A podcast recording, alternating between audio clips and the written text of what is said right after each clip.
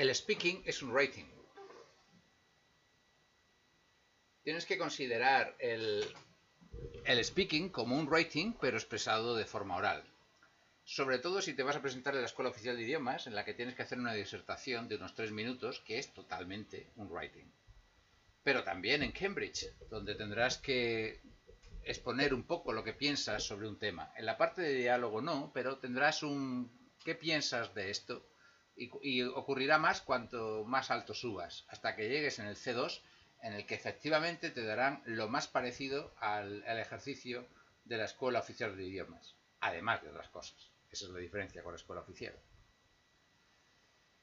Bien, tienes que intentar que tu trabajo rinda siempre doble, porque el tiempo es siempre muy limitado. Si consideras el speaking como un writing, antes de empezar a hablar, harás un esquema mental rápido de lo que quieres decir, exteriorizarás las ideas, las pondrás en un orden y pensarás cómo exponerlas.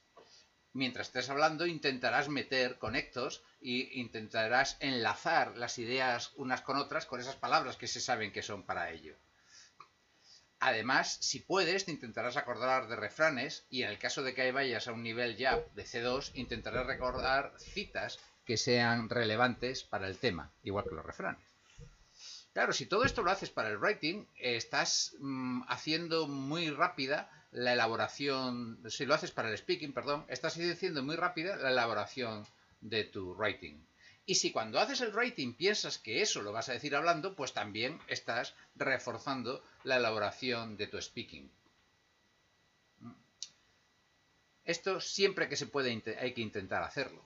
Por ejemplo, mejorarás tu listening si intentas hacer los reading comprehension en mitad de tiempo y aún así hacerlo bien, porque entonces estarás acelerando la velocidad de proceso de, entender de tu cerebro. Aunque no es igual, pero la, parte de entender también tienes que hacerlo en el writing, en el, en el listening.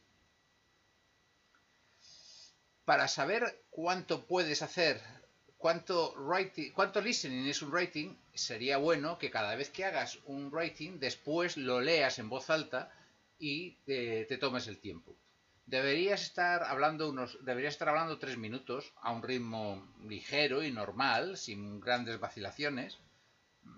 Así puedes imaginarte cuánto es, cuánto tienes que llenar en el speaking para formar o sea, ¿cuánto tienes que, sí, cuánto tienes que llenar de writing en tu speaking para llenar el tiempo que te piden? O sea, ¿cuánto rollo tienes que meter en tu speaking?